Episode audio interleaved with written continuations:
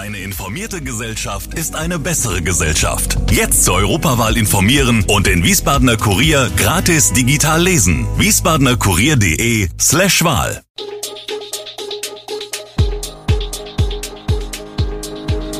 Gude, unser morgendliches News Update.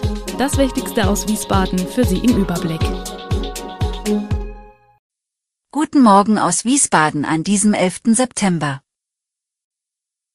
25 Stunden Lauf in Wiesbaden, eine neue Rheingauer Weinkönigin und der erste WM-Titel für die deutschen Basketballer. Das und mehr gibt es heute im Podcast.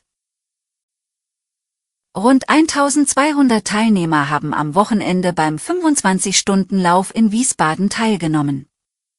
Das Event fand zum 18. Mal statt und wurde von der Wiesbadener Sportförderung veranstaltet.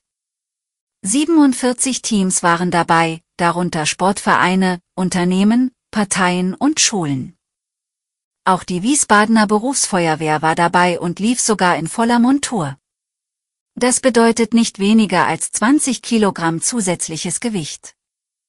Beim 25-Stunden-Lauf geht es allerdings nicht nur um Sport und Spaß, sondern auch um den guten Zweck.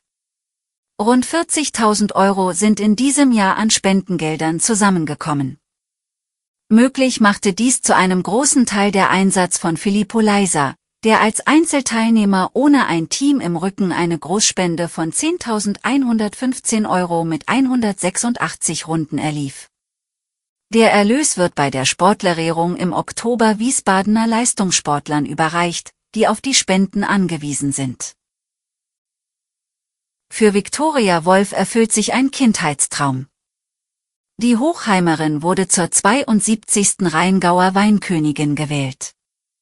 Damit führt sie eine Familientradition fort, ihre Mutter war einst Hochheimer Weinmajestät und Rheingauer Weinprinzessin.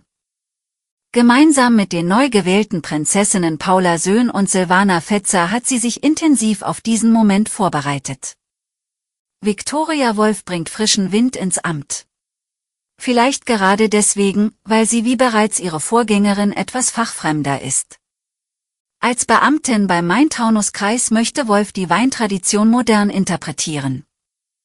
Gemeinsam freuen sich die drei jungen Frauen auf eine spannende Zeit, in der sie den Rheingau vertreten werden. Mehr als 100 Terminen blicken die drei jungen Frauen in den nächsten Monaten entgegen. Ihnen stehen Reisen innerhalb Deutschlands und in den Nachbarländern bevor. Am Wochenende ging die Freibadsaison im Kallebad zu Ende.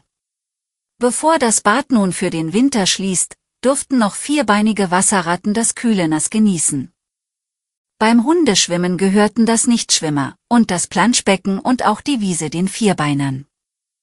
Am 1. September Sonntag hatte das Kallebad ein letztes Mal in diesem Jahr für das Publikum geöffnet. Die Tage bis zum Hundeschwimmen reichten aus, dass sich das Chlor im Wasser so weit abgebaut hatte, dass die besonders an den Nasen empfindlichen Hunde keine gesundheitlichen Probleme zu befürchten hatten. Aber auch die Hundehalter standen in der Pflicht. Ohne Impf- und Versicherungsnachweise sowie aktuell gültiger Steuermarke gab es keinen Eintritt zum Hundeschwimmen. Thomas Baum, Betriebsleiter des städtischen Eigenbetriebs Matiaqua, zog am Rande des Hundeschwimmens ein erstes Fazit der Freibadsaison 2023, die auch in Wiesbaden von dem durchwachsenen Sommer geprägt war. Die Schlechtwettertage habe sich laut Baum schon auf die Besucherzahlen niedergeschlagen. Tätliche Übergriffe, die in nicht wenigen Freibädern schon fast an der Tagesordnung waren, habe es allerdings keine gegeben. Hanse Flick ist nicht mehr Bundestrainer. Der Deutsche Fußballbund trennte sich am Sonntag von dem 58-Jährigen. Der Verband zog die Konsequenzen nach dem 1 zu 4 am Samstag in Wolfsburg gegen Japan. Beim nächsten Länderspiel gegen Frankreich am Dienstag werden Sportdirektor Rudi Völler, Hannes Wolf und Sandro Wagner die Auswahl interimsweise betreuen. Nach den zuletzt enttäuschenden Ergebnissen sei man sich einig gewesen, dass die Nationalmannschaft einen neuen Impuls benötige, sagte DFB-Präsident Bernd Neuendorf. Er bezeichnete den Rauswurf Flicks als unumgänglich. Flick hatte die Nationalmannschaft nach der EM 2021 von Joachim Löw übernommen. Deutschland ist zum ersten Mal Basketball-Weltmeister. Die Mannschaft um Kapitän Dennis Schröder hat am Sonntag in Manila 83 zu 77 gegen Serbien gewonnen. Der Goldkuh von Manila ist der zweite internationale Titel nach der EM 1993. Selbst die Generation um die inzwischen abgetretene deutsche Basketball-Ikone Dirk Nowitzki hat einen solchen Erfolg nie vollbracht. Nowitzki gratulierte dem Team auf der Plattform X, ehemals Twitter. So auch Bundeskanzler Olaf Scholz, der den Sieg als spektakuläre, historische Leistung bezeichnete. Alle Infos zu diesen Themen und noch viel mehr finden Sie stets aktuell auf wiesbadener-kurier.de.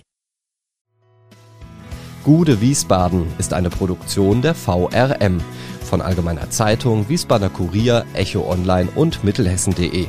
Redaktion und Produktion die NewsmanagerInnen der VRM. Ihr erreicht uns per Mail an audio.vrm.de.